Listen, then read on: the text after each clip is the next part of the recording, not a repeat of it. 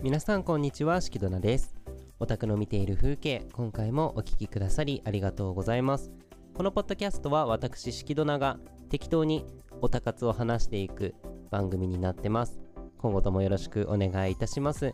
はい、ということでまずは本編と関係ない話のコーナーなんですが、キンキキッズですね。キンキキッズがニューアルバムとニューシングル、ね、あの出しますよという告知がリリースされました。まあ、結構前にされてたんですけれども、なかなか拾えなくてね、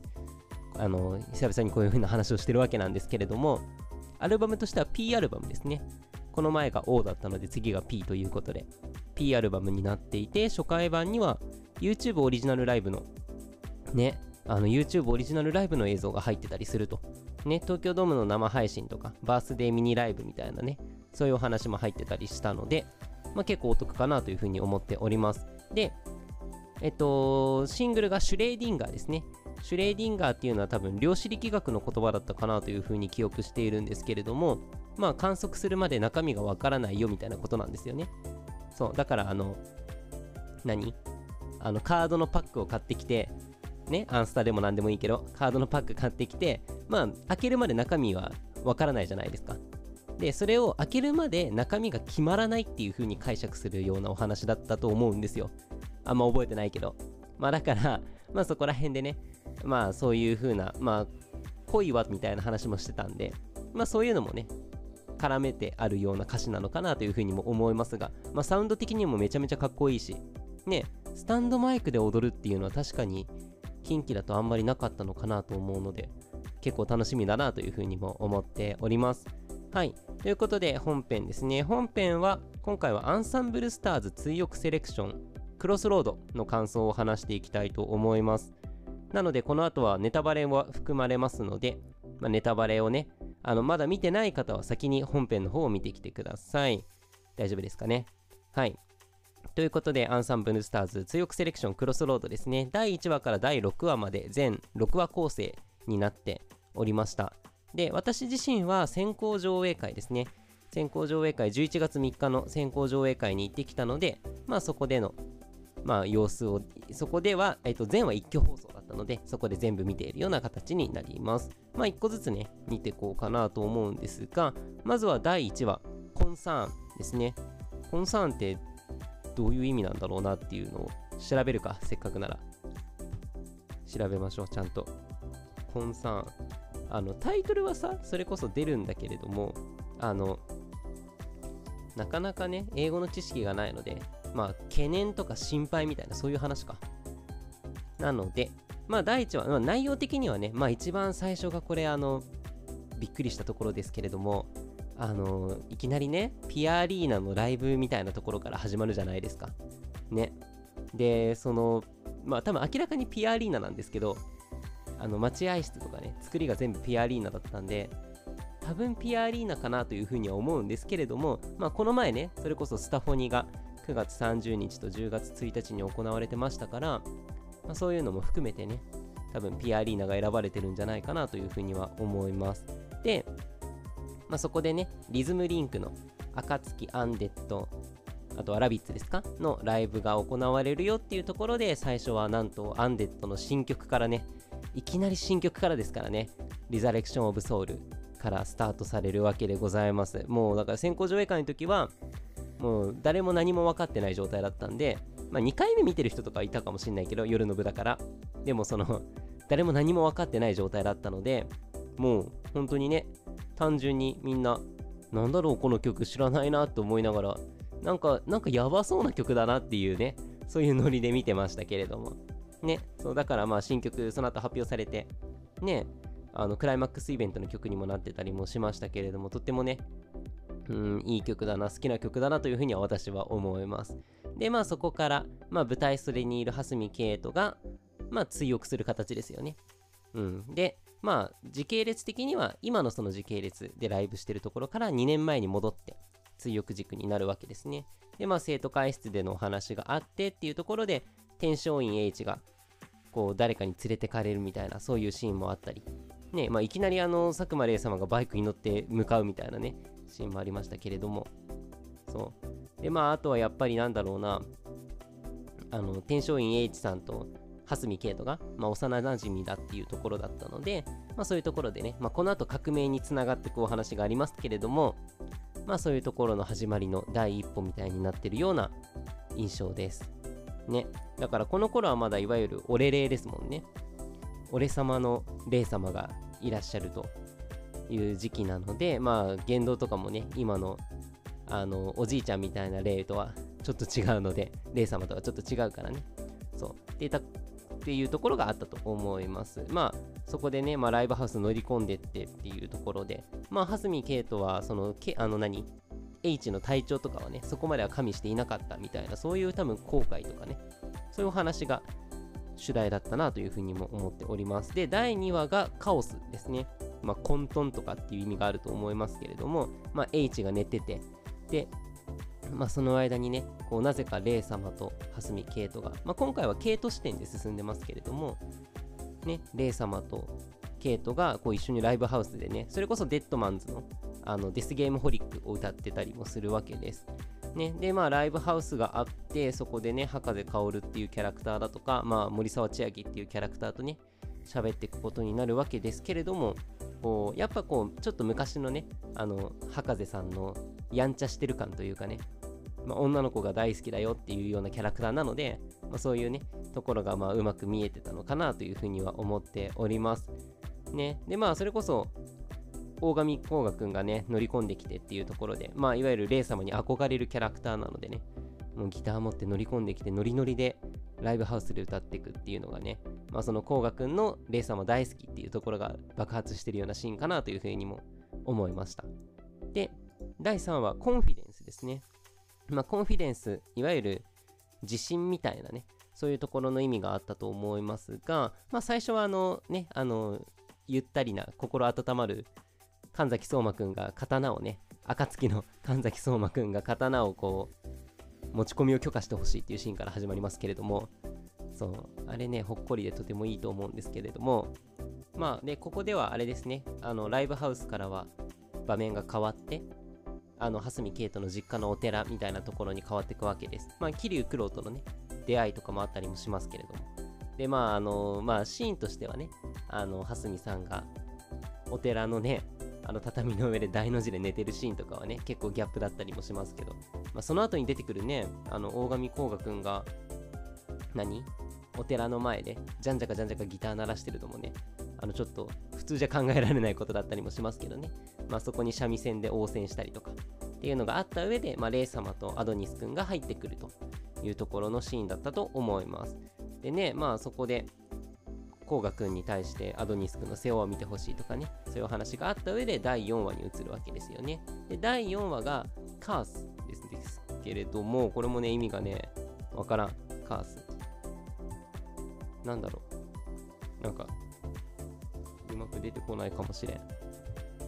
まあ、呪いみたいな意味なんだ。これ知らなかった。で、えっ、ー、と、まあなんだろう、レイ様がケイトにまあお題を出すというか、宿題を出すんですよね。その、1週間かなんかかな？あげるので、まあその、いわゆるライブハウスにたむろしてる生徒をどうにかするっていうその案を考えろと。で、1回だけその1日だけ俺様を使っていいっていう風に霊が言うんですよ。まあ、それがめちゃめちゃかっこいいわけなんですけれども、そう、めちゃめちゃかっこいいんですよ。でね、まあ、それを受けて、まあ、ケイトは頑張ることを決心するんですけど、まあ、なんだろうな、こう、それにね、伴って思い出すのが、まあ、いわゆる幼少期の記憶だったりするわけですよね。で、まあ、その幼少期の記憶っていうのも結構大きくて、まあ、今回その幼少期の姿が初めて出たわけですけれども、まあ、その霊様はやっぱり昔から霊様なんですよね。そう、ずっと霊は霊なので、まあ、人にね、崇め、まあ、崇めるっていうとなんかまた別の強くな話になっちゃうかもしんないけど、こう、なんだろう、人に対して、こう助言を求められるような存在になっていくわけですよ。でまあそれこそねお墓とかにそう立ってたりしたわけだからまあお寺の息子としてはねケイトとしてはまあ厄介な存在として見ててまあ勝負を挑んだりするわけだったりもするわけですけどまあそれこそねいわゆる憧れの存在っていうような存在だったのかなというふうにも思います。でえっ、ー、とまあちょっと早めに帰国したね、海外に行ってたから帰国した佐久間玲が生徒会室でね、あの、紫色の、ね、上限の月の中で、ね、あの、炎を、紙ね、あの、紙束に炎をつけて、パッて散らすシーンがあるんですよ。で、まあ、その、そのシーンがね、あの、先行上映会の時に神尾さんが選んでた一押しシーンでもあったんですけれども、あの、いわゆる追憶のイベントを当時アプリ内ゲームでやってた時の、まあ、星5の開花前の絵柄なんですよね。もうだからそういうところがなんだろうな、もうスチル再現が行われたわけですよ。映像で、3D でね、しかも。まあ、なんでそこら辺はあの、先行上映会の時にも、あの、見てた人たちがね、まあ、来るとは分かってはいるんですよ。もうその明らかにこう、紫がかってるシーンだったから、来るのは分かってるんですけど、もうそこでね、明らかにこう、うわーっていうような、そういう気持ちにね、なんかかっこいいなっていうような気持ちになったかなというふうには思っております。はい。でね、まあそれこそ本番になって、本番の日になってね、まあその甲賀くんとかと一緒にライブハウスに向かったりするシーンもあって、で、レイ様のね、ギターを甲賀くんが受け取ったりっていうところで、まあ佐久間レイがね、そんなにやっぱり、なんだろうな、執着する人間じゃないっていうところとかもね、うまく表されてたのかなというふうには感じます。で、えっ、ー、と、第5話、クラウドですね。これがまあ、いわゆる群衆とかっていう意味があるんですけれども、多分ね。そう。で、まあ、いわゆるライブハウスでね、それこそデッドマンズの準備を始めるっていうところで、ね、まあ、ここは、それこそね、後半のいわゆるライブシーン、デッドマンズ、クロウさんとレイ様とケイトとコウガくんですよね。その4人でデッドマンズとして、まあ、クロさんはそれこそお手伝いですけれども、まあ、デッドマンズの新曲、ロックロアというのが公開されました。ね、まあ、まずライブシーンで言うと、だから、ね、先行上映会の時に増田さんがおっしゃっていたそのフレームレートの話っていうのはまあここの話なんですけどね本当にあのこう何？1サビ前でレイ様が目をカッと開いて前に進んでいくシーンがあるんですよ。ね、でそこでこう一瞬なんだろうな動きを止めてるんですよね映像の。あえて止めてると思うんですけれども本当にねそのシーンは何だろう気迫を感じさせるシーンとしてとても面白いなっていう風にまあ、一視聴者としては思ったし、あとはそこだけじゃなくって、この、落ちサビじゃないな。まあ、そのラスサビ、最後のサビの前に、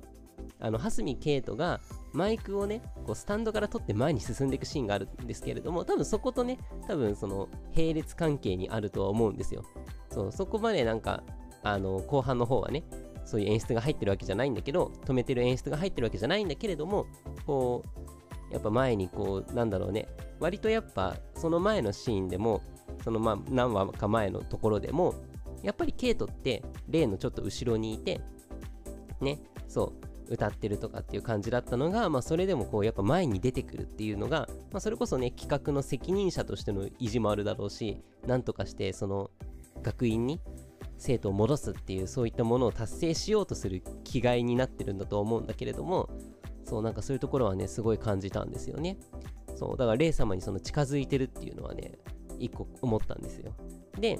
えっ、ー、と、あともう一個重要なシーンとしては、あの、アドニス君と相馬君の出会いのシーンですよね。あの、アドニス君がライブハウスに行こうとしてて、まあ、相馬君も行こうとしててね、まあ、同じ夢の先の制服着てたので、まあ、連れて行くみたいな感じになって、まあ、それがね、いわゆる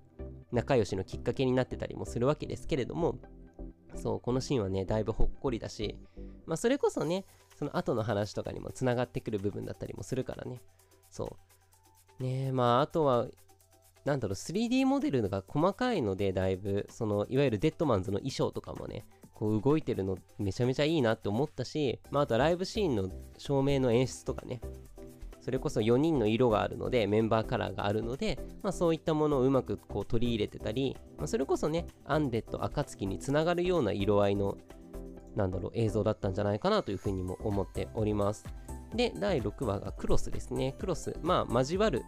クロスロードのクロスもありますけれども、まあ、十字架みたいなね、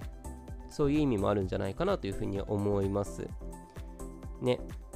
まあ、いわゆるデッドマンズが勝利で終わると思いきや、みたいなところで、まあ、佐久間玲がね、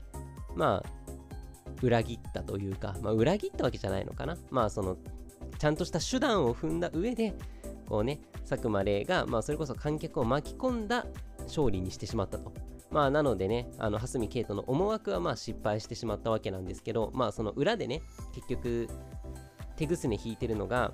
あの天璋院 H だっていうのが、まあ誰かまでは分かんなかったかもしれないけど、まあその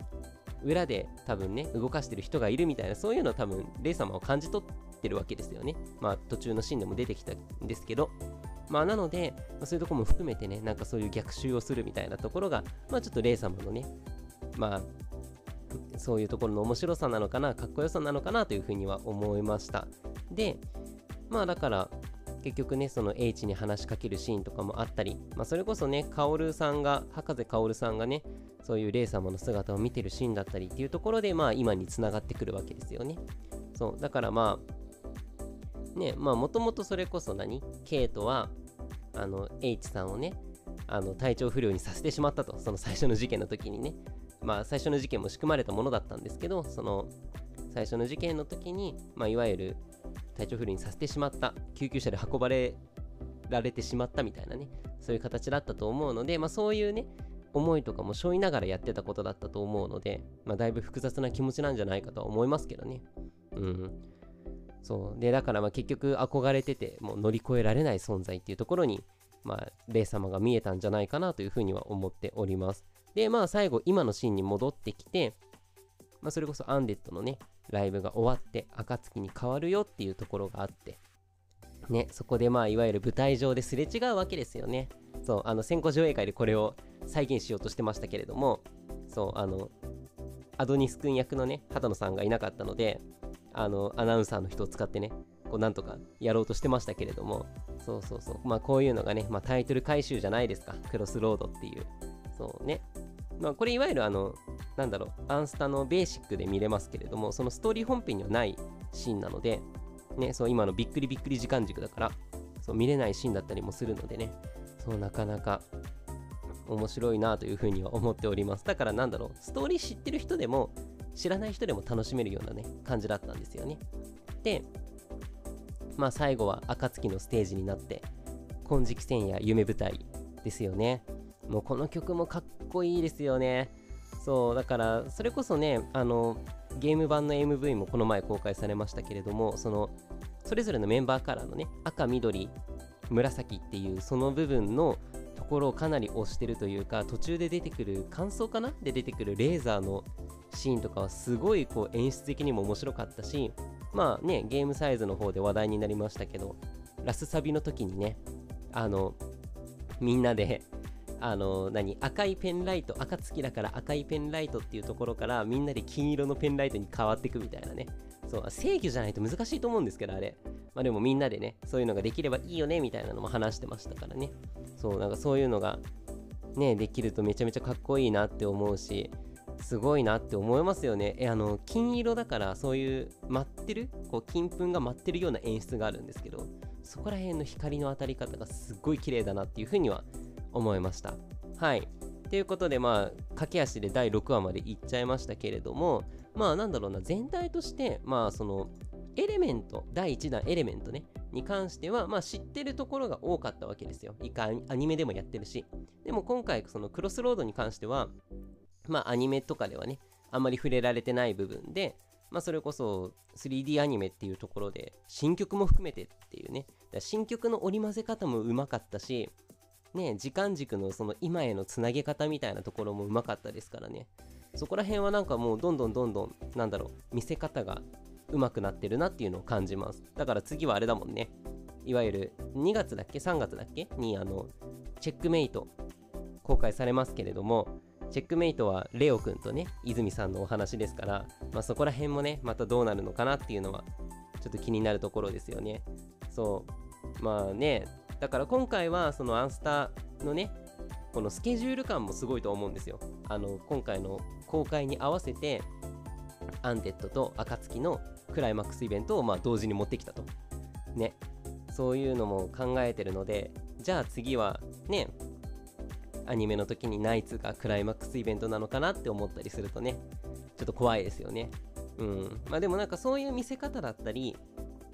作り方っていうところではこうね演出として面白いなって思ったし、まあ、さっきも言いましたけどあのストーリーを知ってる人知らない人どっちも楽しめるよっていう感じがしたのは事実かなというふうには思っております。まあそれこそ私自身もあの見たことなかったんですよ。クロスロードのストーリー自体は。そうちゃんと読んだことなかったので、まあ、初めて見たんですけど、まあ、クロスロードっていうそのお話自体も面白いしそうアニメっていうところでも面白かったのでそうとても良かったんじゃないかなというふうに思っております。ぜひね全部のやってほしいよね。そう。だって終わったらチェックメイト来るでしょ？でチェックメイト終わったらま残ってるのがかがり人何？なんだっけ？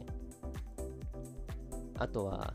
地獄へようこそもあるしまあバルキリーは多分ないと思うんですけど一回アニメでちゃんとやっちゃってるからね。よりちゃんとやっちゃってるからないと思うんですけどうん。そう地獄へようこそね。あの追憶シリーズありますけどね。黎明追憶と呼ばれているものがあったりもしますけれどもそういうのもね来てくれたらいいなというふうに思います。ねまあ新曲も全部かっこよかったですしね。今回そうデッドマンズ自体はね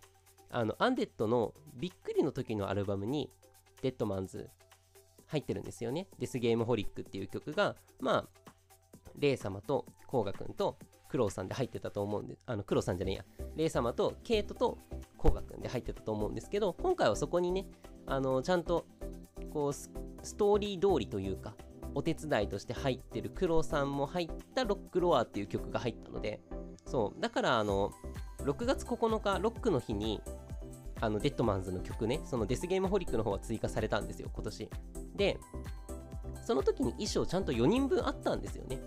そうちゃんとお手伝いだから黒さんの分もありますっていう風にして告知されてたのがまあちゃんとここに繋がってきたわけですよね。そう4人分の4人での曲がちゃんと用意されてたっていうのがね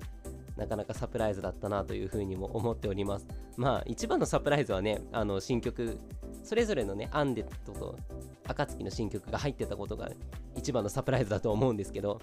そうだからねそこら辺はやっぱ作り方うまいなって思いますよね。うん本当に。まあスケジュール感とかもめっちゃ考えられてると思うし。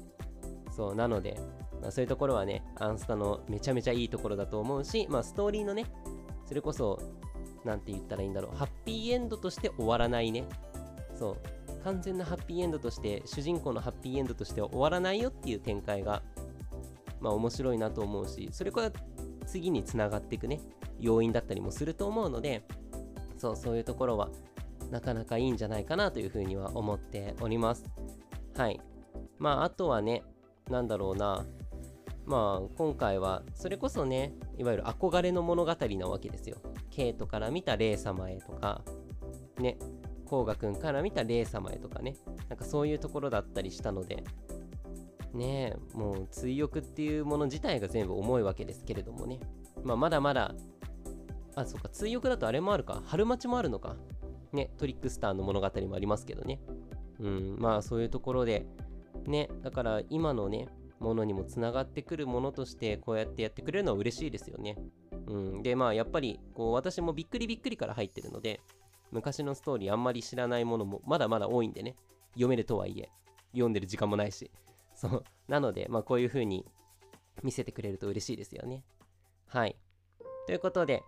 まあ、今回のクロスロードの感想としては以上となります。何かしらね、私はこんな感想を持ったよとか、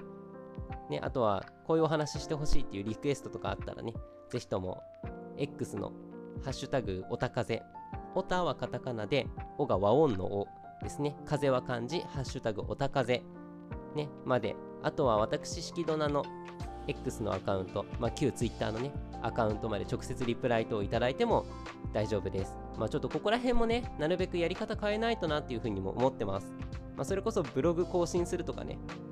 まあ今年中は多分できなさそうなんですけど、来年ぐらいからまたちょっとずつね、復活させたいなというふうにも思ってるので、まあぜひともね、よろしくお願いいたします。まあそういうところのね、